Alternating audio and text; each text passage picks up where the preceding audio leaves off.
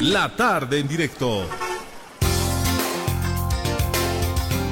Tras escapar de las carceletas, las personas retenidas huyeron a Cochabamba. ¿De qué estamos hablando?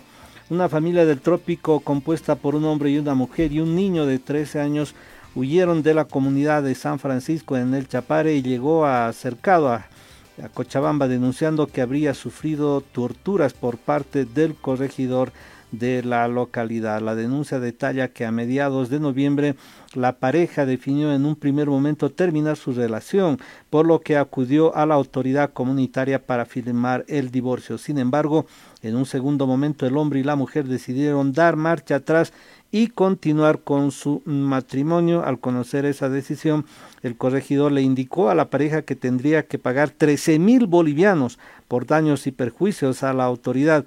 Al negarse, ambos fueron retirados a las rastras de su hogar y llevados a unas carceletas improvisadas donde habrían sido torturados y secuestrados por varios días. Estamos con eh, Tatiana Herrera, ella es directora de Género Generacional y Familia de la Alcaldía de Cochabamba. Eh, Tatiana, muy buenas tardes, bienvenida a la red Herbol. Buenas tardes a todos los oyentes y televidentes. También un saludo a ti, Enrique. Evidentemente es un caso que nos está conmoviendo a todos como población en razón de este contexto, ¿no? Estamos hablando de que prácticamente en este sector se vulneran absolutamente todos los derechos que uno puede considerar, ¿sí? Primeramente, se los ha allanado, se ha ingresado a su hogar, se los ha sacado de ahí, se los ha desposeído, de sus celulares, de sus documentaciones, de las llaves de la movilidad, que era una herramienta de trabajo para este hombre, y obviamente les han quitado la casa. De ahí los han arrastrado, los han golpeado y llevados a estas carceletas que según discurso de las víctimas, en base a este corregidor, que es el señor Wilfredo Lazarte Marquina, el mismo que según él dependería de Evo Morales, prácticamente se los ha llevado a estas carceletas que habrían sido construidas en la gestión de Evo Morales y que todo corregidor de este sector los tiene. Han sido llevados por otras personas. Lamentablemente se procede a torturar al varón. Él tiene prácticamente unas equimosis profundas de haber estado maniatado durante muchísimas horas.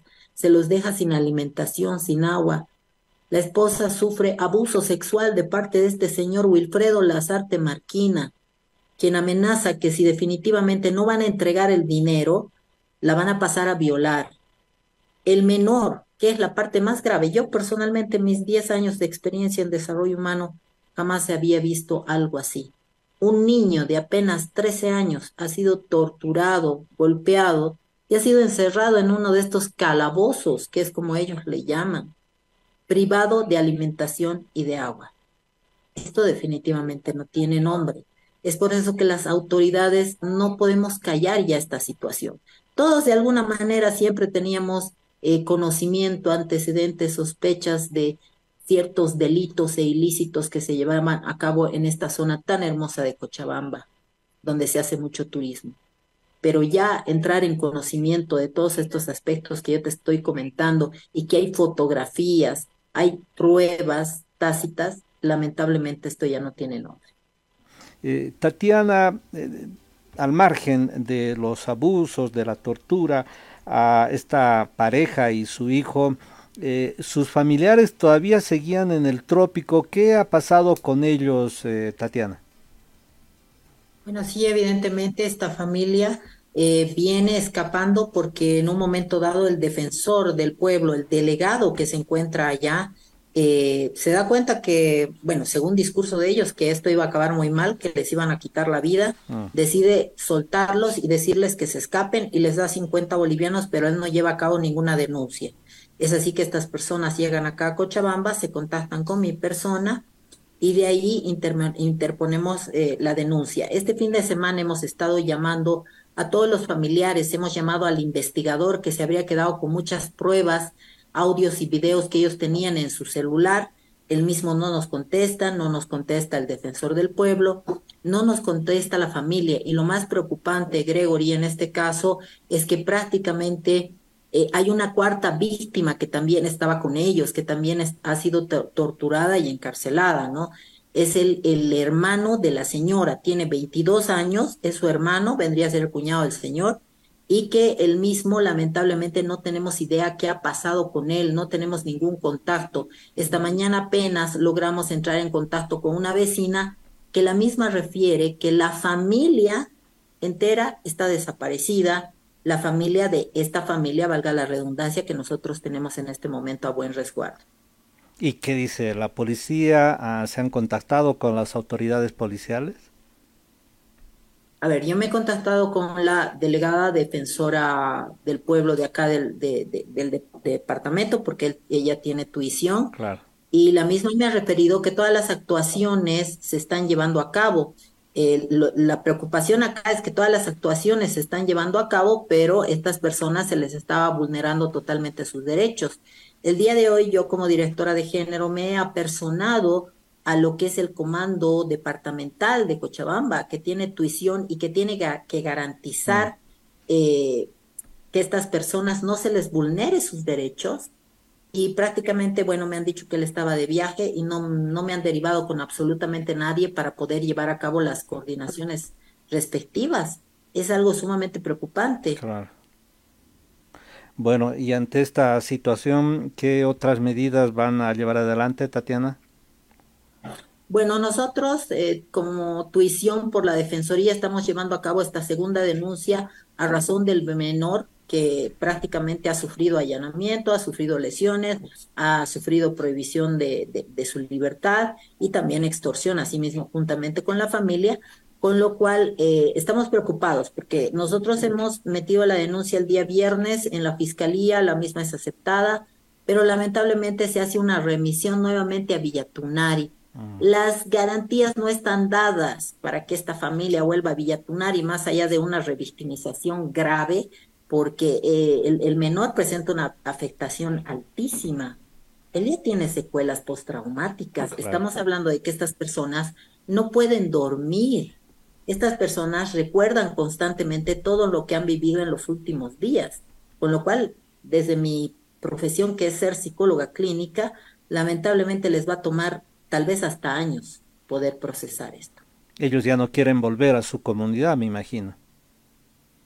Es tanto lo que han sufrido, o sea, han estado, según el discurso de ellos, cerca a perder la vida, mm. o sea, que no quieren volver más. Bueno, em, ¿es la primera vez que usted toma conocimiento de este tipo de hechos, Tatiana? Lamentablemente no. Desde que yo era jefa de la he recibido muchísimas denuncias de mujeres que vienen desde el trópico en razón de haber sido víctimas y de que nunca se les ha escuchado.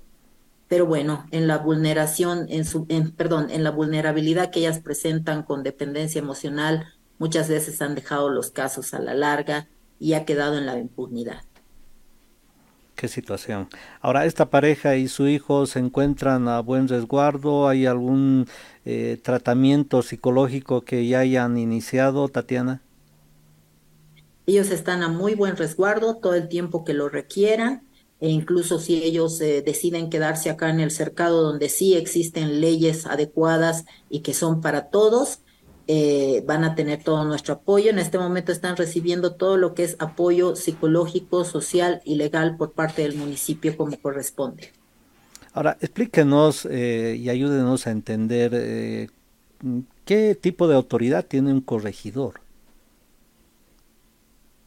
A ver, básicamente, eh, y en lo que plantea, ¿no? El día, el día el senador Loza, ellos pertenecen a las seis federaciones del trópico, tienen su, su especie de, justicia sindical y todo eso, pero para mí son pseudo autoridades eh, que son muy impugnes, que lamentablemente hacen y deshacen y que pasan por encima de todos los derechos que pueden existir. Imagínense, este caso se ha dado a razón de que una pareja decide reconciliarse. Mm. Algo tan común y tan íntimo como que pasa todo el tiempo en la sociedad. Pero ellos tenían que pedir permiso al corregidor para volver. O sea, imagínense de qué grado estamos hablando de, de aprovechamiento de una población, de qué grado de impunidad, de qué grado de falta de empatía social. O sea, para mí este señor prácticamente es un psicópata, es una persona que no tiene nada que ver con una sociedad y me preocupa mucho que, de ser verdad que el señor Evo Morales esté dándole este poder a estos sujetos. Y claro, además les pide un cobro de dos mil, casi dos mil dólares por daños y perjuicios, trece mil bolivianos. Eh, no sé qué daños y perjuicios le habrá ocasionado, eh, pero el, digamos que aquí el trabajo fundamental ha sido del defensor que al tomar nota de esto logran que el defensor eh, del pueblo de ese lugar les ayude, les da el dinero y él prácticamente, según estos relatos, les habría salvado la vida. Y lo, lo preocupante es eh, que por un lado es aplaudible que él haya hecho esto, pero yo, también considero que lo ha hecho en el sentido de darse cuenta que esta familia le iban a desaparecer como muchos otros casos. Él no ha querido ser cómplice de esto porque tampoco él ha cumplido con la función que corresponde de denunciar el hecho. Y el defensor de ese, del defensor del pueblo de esa región eh, ¿Conocen algo? ¿Se encuentra ahí en Cochabamba? Me imagino que tampoco ya podrá volver a, esta comunidad.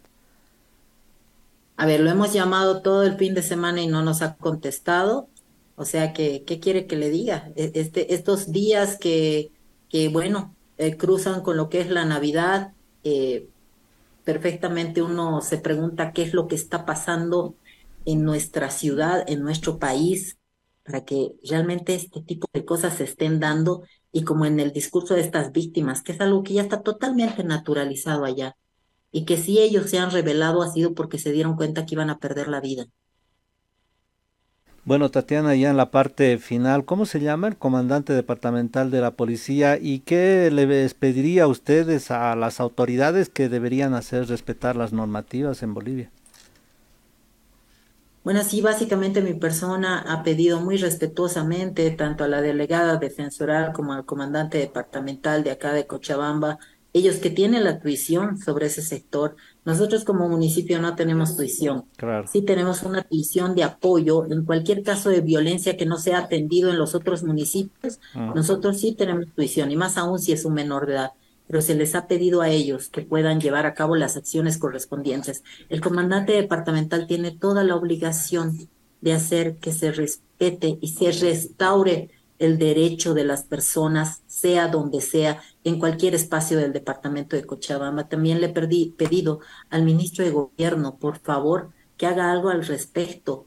Eh, lo más peligroso de todo esto es que hay hasta posibilidades de que este señor Evo Morales un día vuelva a ser incluso presidente, imagínense en qué acabaríamos como país. Bueno, Tatiana, le quedo muy agradecido por este contacto con la red del Bol. Será hasta otra oportunidad. Un saludo y muchas gracias Tatiana Herrera, directora de Género Generacional y Familia de la Alcaldía de Cochabamba. Una pareja de la comunidad de San Francisco en el Chapare decidió separarse, pero luego decidieron volver y ahí a partir de ese momento empezó el calvario.